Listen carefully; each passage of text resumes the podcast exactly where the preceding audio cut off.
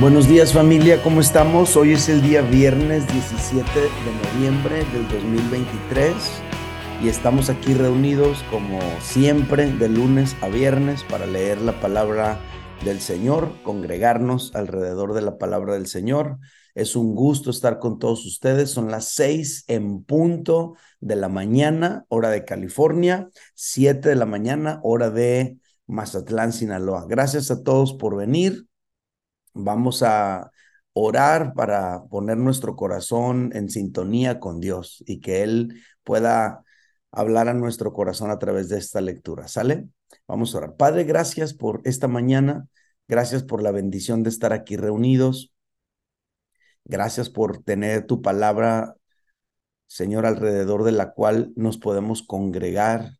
Podemos beber, Señor, de tu sabiduría. Podemos beber tus pensamientos, Señor, y aplicarlos a nuestra vida. Por favor, habla en nuestro corazón, que tu palabra cumpla eh, su propósito en cada uno de nosotros. Por favor, en el nombre de Jesús. Amén. Hoy toca leer el capítulo 11 de Josué.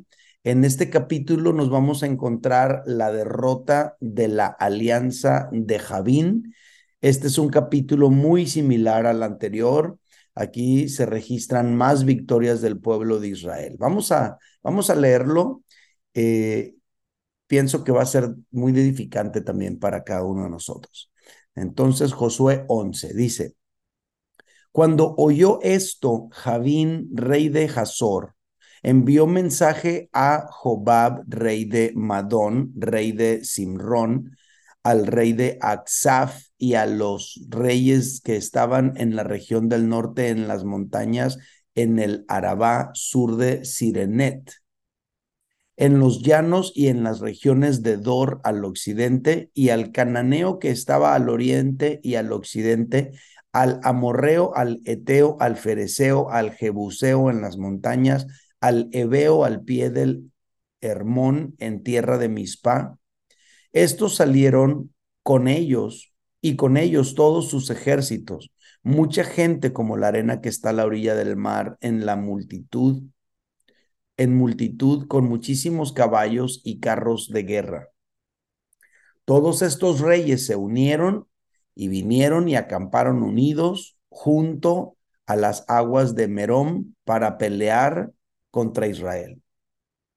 Mas Jehová dijo a Josué, no tengas temor de ellos, porque mañana a esta hora yo entregaré a todos ellos muertos delante de Israel, desjarretarás sus caballos y sus carros quemarás a fuego.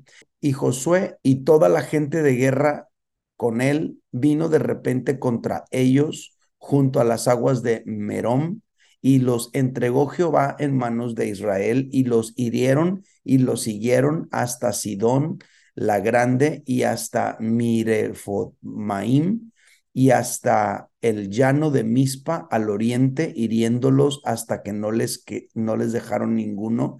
Y Josué hizo con ellos como Jehová le había mandado, desjarretó sus caballos y sus carros quemó a fuego. Y volviendo Josué, tomó el, en el mismo tiempo a Hazor y mató a espada a su rey pues Hazor había sido antes cabeza de todos estos reinos, y mataron a espada todo cuanto en ella tenía vida, destruyéndolo por completo, sin quedar nada que respirase, y a Hazor pusieron fuego. Asimismo tomó Josué todas las ciudades de aquellos reyes y todos los reyes de ellas y los hirió a filo de espada y los destruyó como Moisés, siervo de Jehová, lo había mandado pero a todas las ciudades que estaban sobre colinas no las quemó Israel, únicamente a Hazor quemó Josué. Y los hijos de Israel tomaron para sí todo el botín y las bestias de aquellas ciudades, mas a todos los hombres hirieron a filo de espada hasta destruirlos sin dejar alguno con vida. De la manera que Jehová lo había mandado a Moisés, siervo, su siervo, así Moisés lo mandó a Josué y así Josué lo hizo, sin quitar palabra de todo lo que Jehová había mandado a Moisés.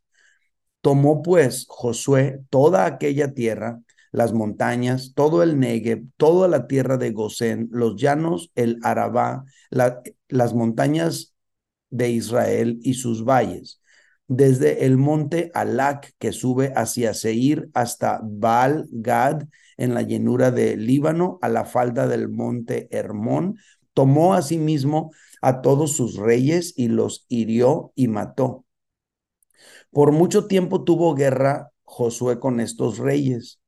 No hubo ciudad que hiciese paz con los hijos de Israel, salvo los hebeos que moraban en Gabaón, todo lo tomaron en guerra, porque esto vino de Jehová que endurecía el corazón de ellos para que resistiesen con guerra a Israel para destruirlos y que no les fuese hecha misericordia, sino que fuesen desarraigados como Jehová había mandado a Moisés. También en aquel tiempo vino Josué y destruyó a los anaseos de los montes Hebrón, de Debir, de Anab y de todos los montes de Judá y de todos los montes de Israel. Josué los destruyó a ellos y a sus ciudades Ninguno de los anaseos quedó en la tierra de los hijos de Israel, solamente quedaron en Gaza, en Gad y en Asdod. Y tomó pues Josué toda la tierra conforme a todo lo que Jehová había dicho a Moisés, y los entregó Josué a los israelitas por herencia, conforme a su distribución según sus tribus, y la tierra descansó de la guerra. Este es el versículo 23 y último del capítulo 11 de Josué. En este capítulo, como nos pudimos dar cuenta, vimos la derrota de la alianza de Javín, rey de Hazor. ¿Qué es lo que estaba pasando aquí? Pues Javín, rey de Hazor, al ver o al escuchar más bien todo lo que ocurrió con los reyes amorreos, entonces lo que hace Javín es que envía mensajes a otros reyes. Envía mensajes a Jobab, rey de Madón, al rey de Simrón, al rey de Aksaf, a los reyes que estaban en la región del norte en las montañas, en el Arabá, en el sur de Cineret, en los llanos, en las regiones. O sea, este tipo se, se alió con medio mundo para venir a presentar frente de batalla contra Israel e impedir el avance que ellos estaban llevando en cuanto al propósito de Dios que era tomar toda esta tierra. Dice que estos salieron y con ellos todos sus ejércitos y dice, aclarando, mucha gente como la arena que está a la orilla del mar en multitud, con muchísimos caballos y carros de guerra. Y luego dice, todos estos reyes se unieron y vinieron y acamparon unidos junto a las aguas de, de Merom para pelear contra Israel. A mí lo que me llama la atención de esta lectura que acabo de hacer en estos cinco primeros versículos es que el enemigo no se dará por vencido. El enemigo se va a aliar, se va a unir, se va a reconfigurar, se va a reestructurar, se va a, va a hacer alianza con otros para tratar de frenar el propósito de Dios en nuestra vida, el avance. A veces, nuestro error como hijos de Dios es que cuando hemos tenido una gran victoria, cuando hemos vencido en algunas batallas, sentimos como que ya estuvo, ya todo acabó y nos relajamos porque salimos vencedores, olvidando que para el enemigo esto aún no termina. Como dicen, esto no se acaba hasta que se acaba. El enemigo se reagrupa, el enemigo se refuerza, el enemigo intenta impedir nuestro progreso en el proyecto que Dios tiene para nuestra vida. Esto lo podemos encontrar aquí. Javín, rey de Hazor, no dijo, híjole, pues mira qué impresionante cómo destruyeron a todos los amorreos, pues ya muere, ya se acabó esto, jamás vamos a poder. No, al contrario, él se, se, se reúne con más.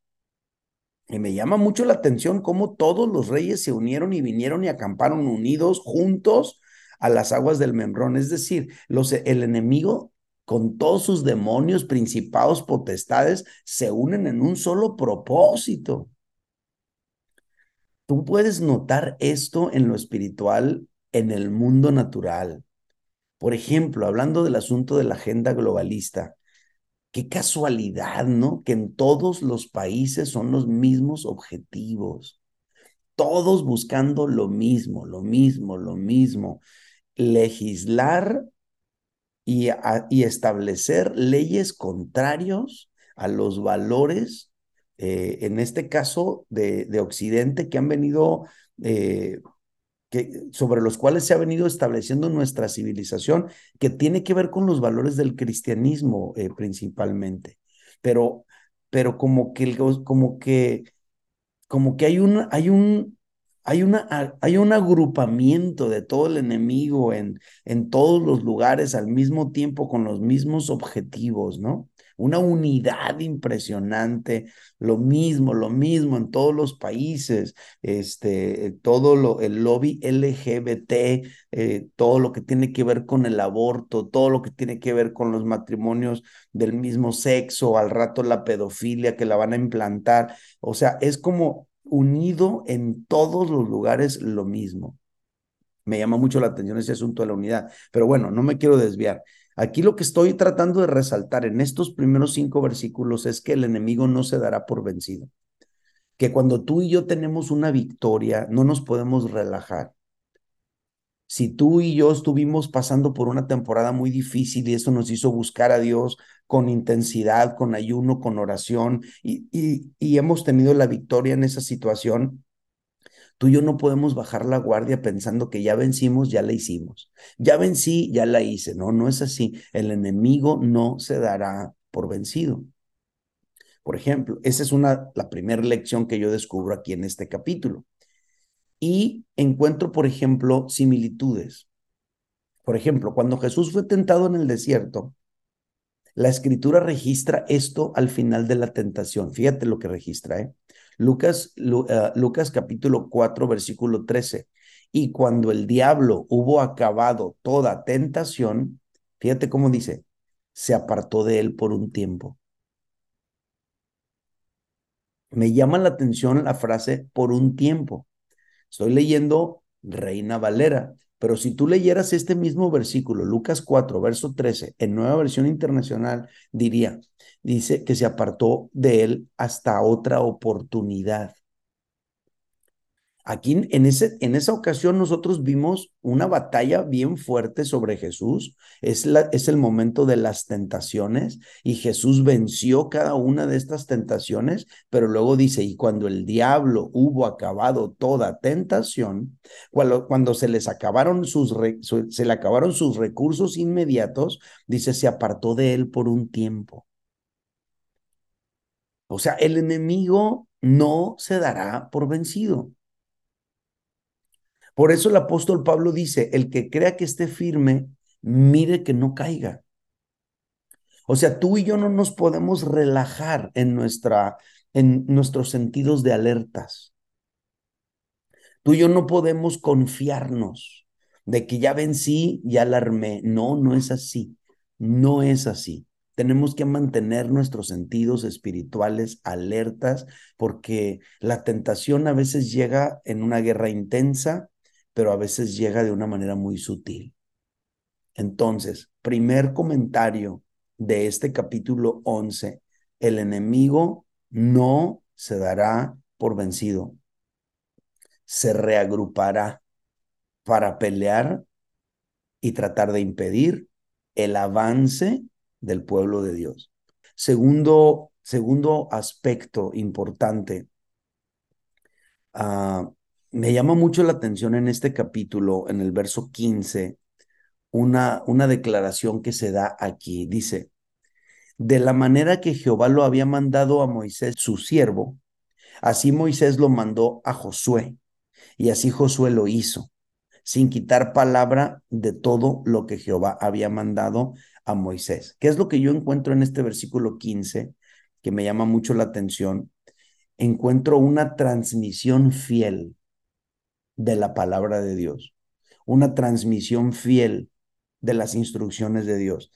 Me llamó mucho la atención el detalle con el que se, con el que se, se plasma este principio.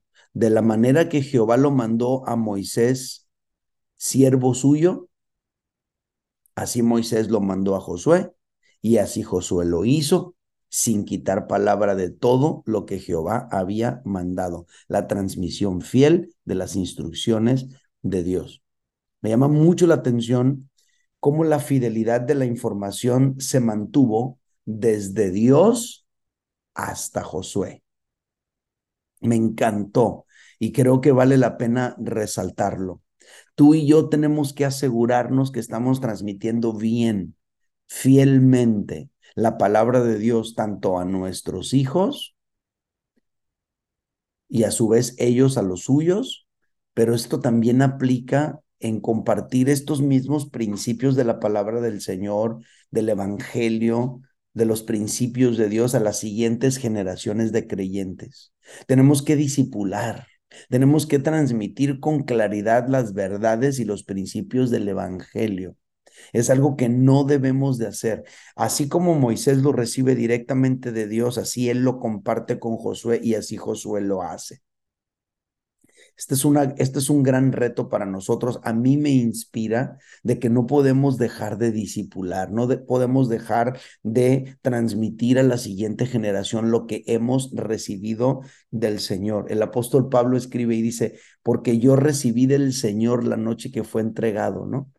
Eh, eh, o sea, el, el apóstol Pablo está hablando sobre la cena del Señor y está enseñando a los corintios, pero dice, porque yo recibí del Señor y luego empieza a platicar. La noche que fue entregado y empieza a platicar los detalles de la cena del Señor. Qué importante es que los principios que estamos aprendiendo de la palabra de Dios entendamos que no son solo para nosotros, tenemos que compartirlos a los demás, tenemos que disipular a una generación que viene detrás de nosotros quiero invitar a cada uno de los 105 personas que están aquí reunidos, más a todos los que lo verán en diferido y a los que lo verán, lo escucharán en Spotify.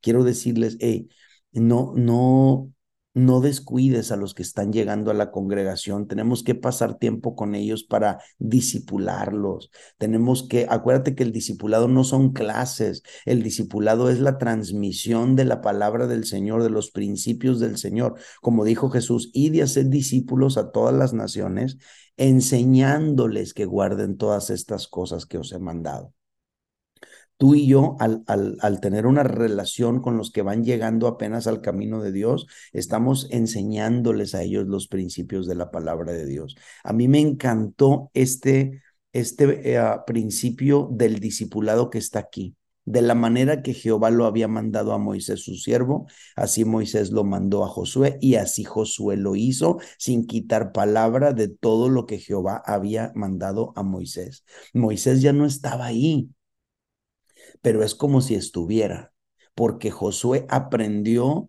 las, ah, lo que Dios le había dicho a Moisés y él estaba actuando como si Moisés estuviera presente dirigiendo su vida. Qué importante es que tú y yo tengamos una transmisión fiel de las instrucciones de Dios, de la palabra de Dios, de los principios de Dios, tanto a nuestros hijos en casa como a la siguiente generación de creyentes en la congregación. Siembro esta semilla en tu corazón de que tú y yo tomemos la decisión de disipular a alguien, de tomar a alguien que va llegando, de no dejarlo solo, de relacionarnos con esa persona para que transmitamos fielmente los principios que el Señor nos ha dado a ti y a mí. ¿Sale? Muy bien, sigamos comentando. Hay algo más que, que, me resalta en este capítulo, un tercer comentario y está en el versículo 18. Fíjate lo que dice Josué 11, 18. Está muy interesante. Dice, por mucho tiempo tuvo guerra Josué con estos reyes. ¿Cuáles reyes? Pues verso 16 y 17 nos da una lista de reyes.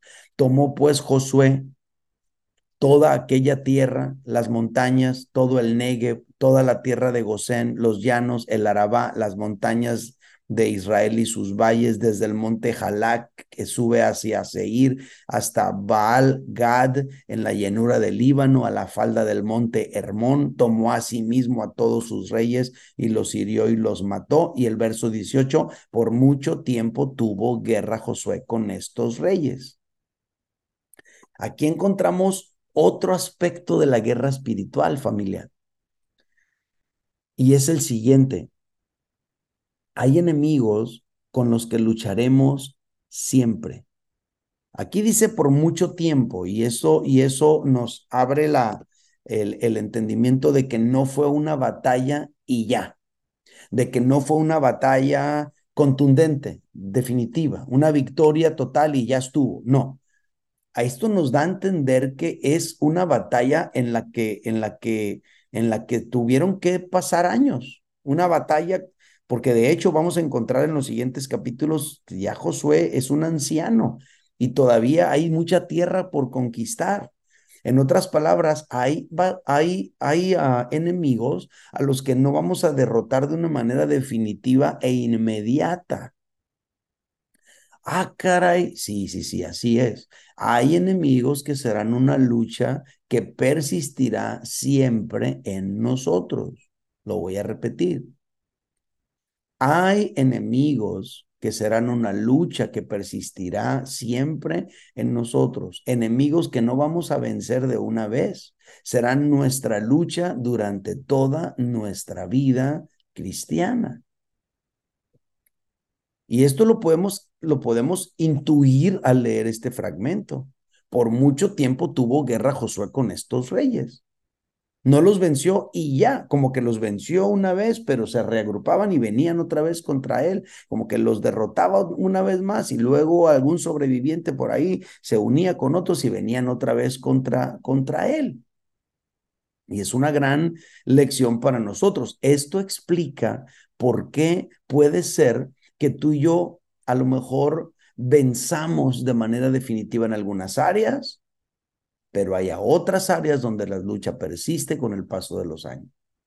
Y hermano, desde ese momento jamás volví a drogarme, qué buena onda, pero sí estás batallando con la ira constantemente.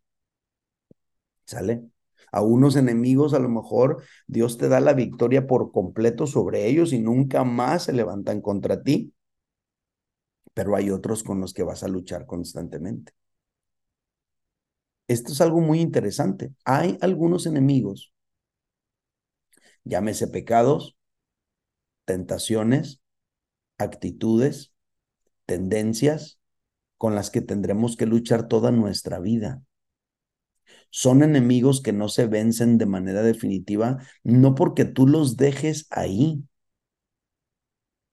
Y esto es, esto es una lección muy importante para nosotros, una interpretación de esto que te estoy contando es la que el apóstol Pablo da sobre eso.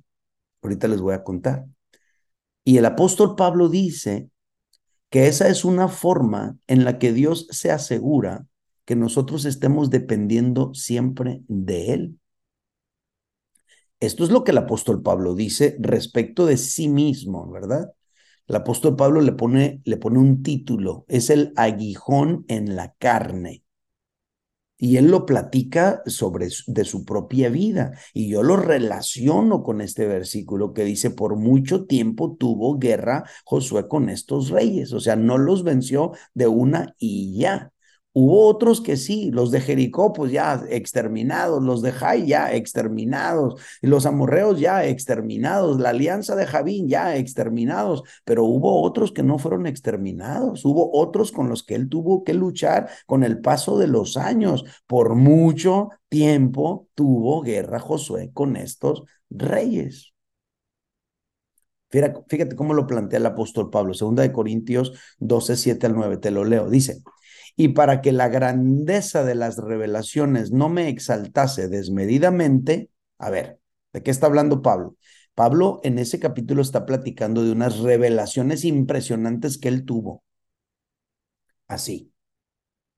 Cosas que vivió, que Dios le permitió ver y oír y experimentar, y, dice que fue al tercer cielo y Dios le mostró cosas impresionantes. Entonces luego dice, y para que la grandeza de las revelaciones no me exaltasen desmedidamente, o sea, para que no se me subiera el azúcar y al rato anduviera yo creyéndome superior a los demás, me fue dado un aguijón en mi carne. Y luego dice, un mensajero de Satanás que me abofetee para que no me enaltezca sobremanera. Y luego dice, respecto a lo cual tres veces he rogado al Señor que lo quite de mí. Y las tres veces que le pidió Pablo al Señor sobre eso, la respuesta fue la misma. Verso 9, y me ha dicho, bástate mi gracia, porque mi poder se perfecciona en la debilidad. Y entonces el apóstol Pablo toma la decisión dejar de renegar, dejar de quejarse, dejar de estar amargado porque no puede vencer esa situación. Dice, por tanto, de buena gana me gloriaré más en mis debilidades para que repose sobre mí el poder de Cristo. O sea, el apóstol Pablo está hablando de un aguijón en la carne por el cual ha orado tres veces para tener la victoria y Dios no le ha dado la victoria total. Como que era una como que era una lucha, una batalla con la que el apóstol Pablo se enfrentó por el resto de su vida. Hubo enemigos que sí venció, pero hubo uno que persistió en él.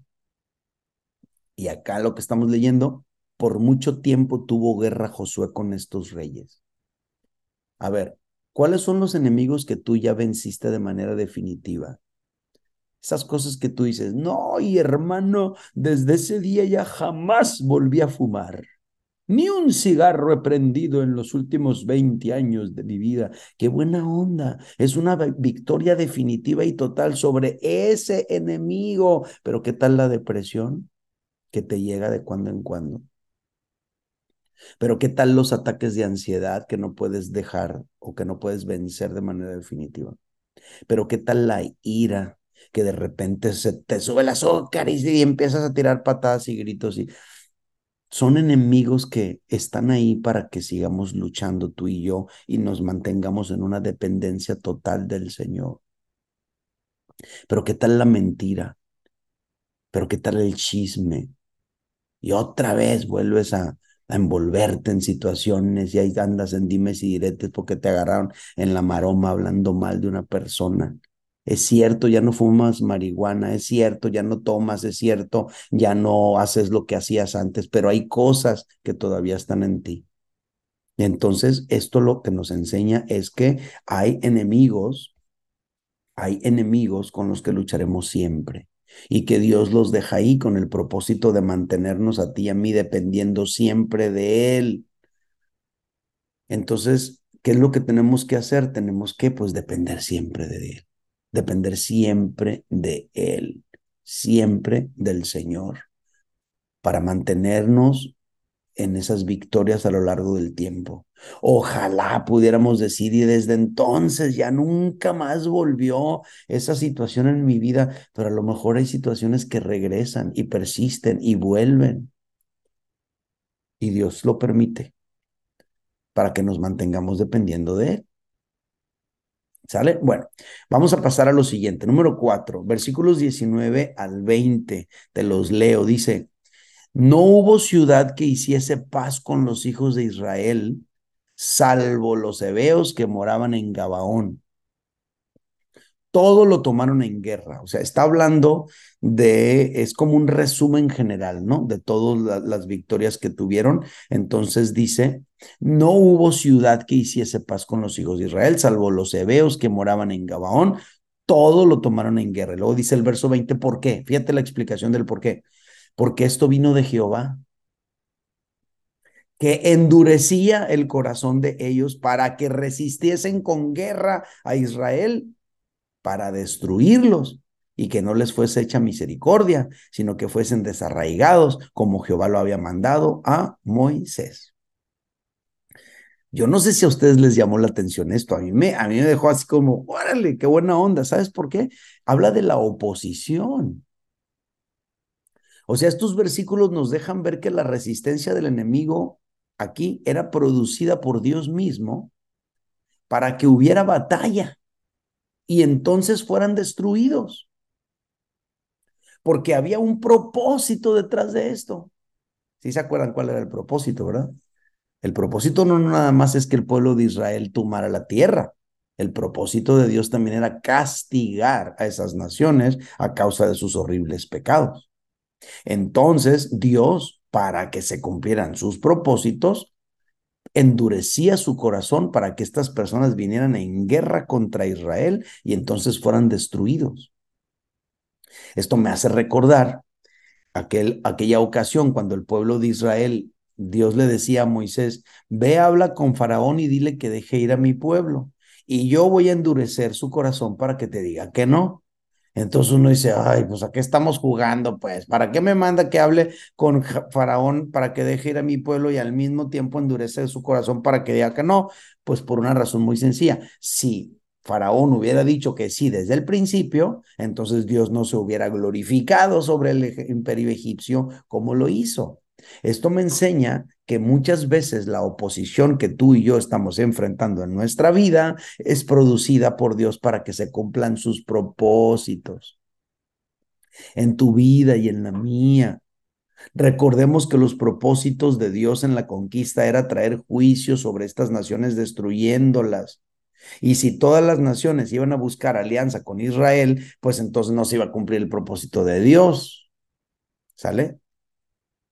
Entonces, esto a ti y a mí nos debe dar otra perspectiva ante la oposición. ¿Y qué tal si esa oposición que estás enfrentando es parte de un plan de Dios para que se cumplan sus propósitos? ¿Y qué tal si esa situación difícil que estás viviendo, que te está generando intranquilidad, que te está generando momentos difíciles, que te está generando quebranto, qué tal si eso es producido o permitido por Dios para que se cumpla sus propósitos en tu vida, en tu familia, en el mundo, en las situaciones alrededor de ti? Aquí dice que esto vino de Jehová ¿Qué cosa vino de Jehová? Que endurecía el corazón de ellos para que resistiesen con guerra a Israel. ¿Y para qué? Para destruirlos y que no les fuese hecha misericordia, sino que fuesen desarraigados, como Jehová lo había mandado a Moisés. En otras palabras, la oposición era parte del plan. Así que a lo mejor alguno de ustedes está enfrentando oposición últimamente. ¿Y qué tal si es parte del plan? ¿Y qué tal si es parte de lo que tiene que pasar para que se cumplan los propósitos de Dios en tu vida, en tu matrimonio, en tu familia, en el mundo?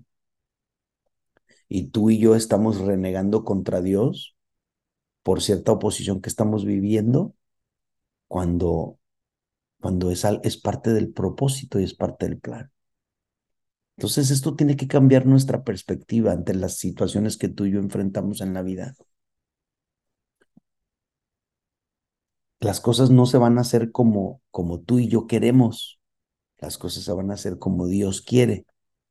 Entonces, por eso tú y yo, una de las cosas que tenemos que hacer es que sea hecha tu voluntad como en el cielo, así también en la tierra.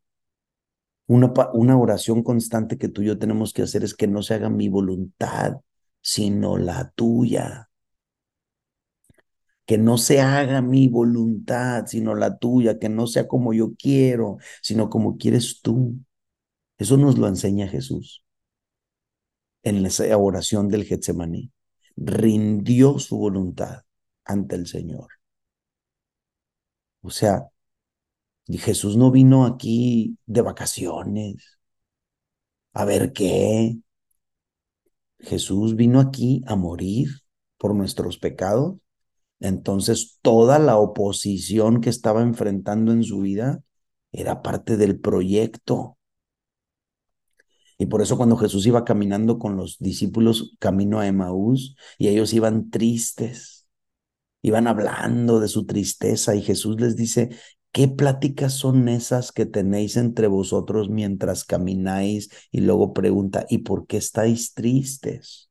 Y ellos le contestan, ¿eres tú el único forastero en esta tierra que no sabe lo que en ella ha acontecido? No sabes las cosas que en ella ha acontecido. Y Jesús les contesta, ¿qué cosas? Ahora, ¿Jesús sabía o no sabía? Sí sabía, pues ya le había pasado todo.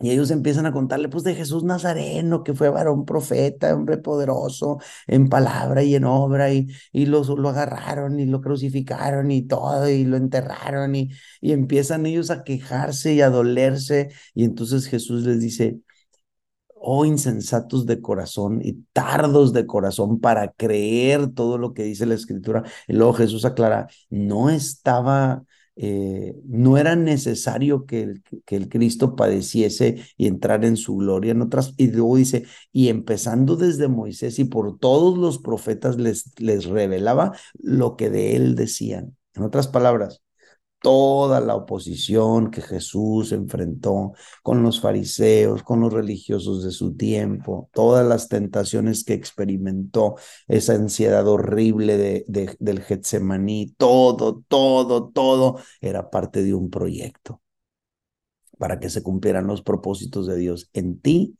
y en mí y en la humanidad entera. Y aquí dice, porque esto vino de Jehová ¿Qué vino de Jehová? La oposición, que endurecía el corazón de ellos para que resistiesen con, con guerra a Israel para destruirlos. Y Dios mismo endureció también el corazón de Faraón en Egipto, como ya les expliqué por qué. Pues porque ah, de esa manera solamente se iba a manifestar el poder de Dios sobre los egipcios. ¿Y qué tal si lo que estás viviendo, esta oposición que estás enfrentando, es parte de un propósito de Dios para tu vida, para que se cumpla lo que Él ya tiene preparado.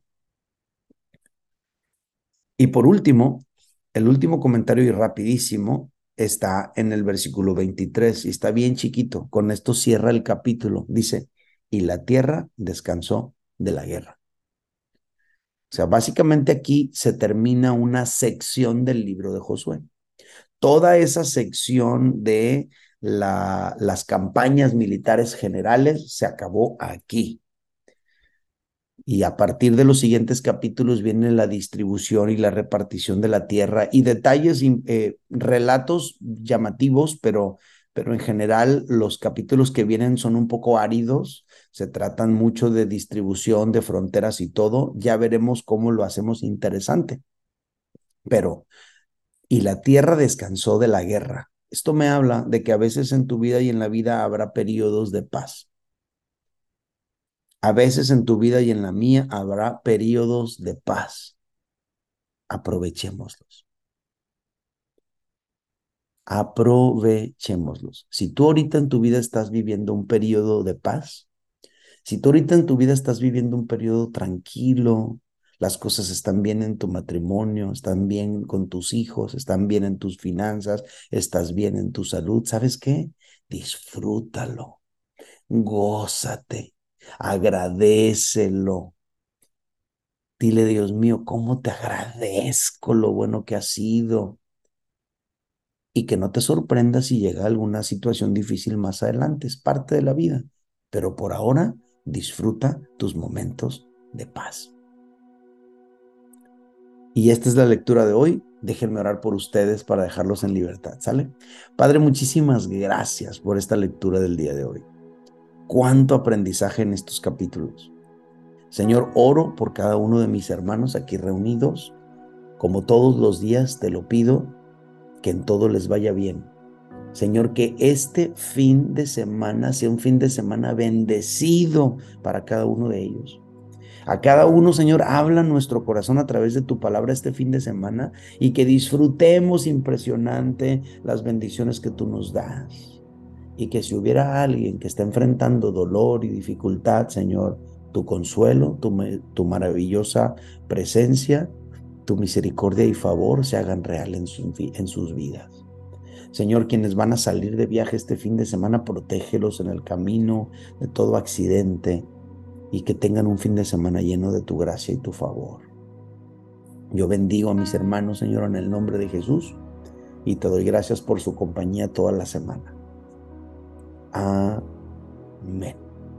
Saludos a todos, un abrazo, les aprecio, gracias por su compañía, hasta pronto, bye bye.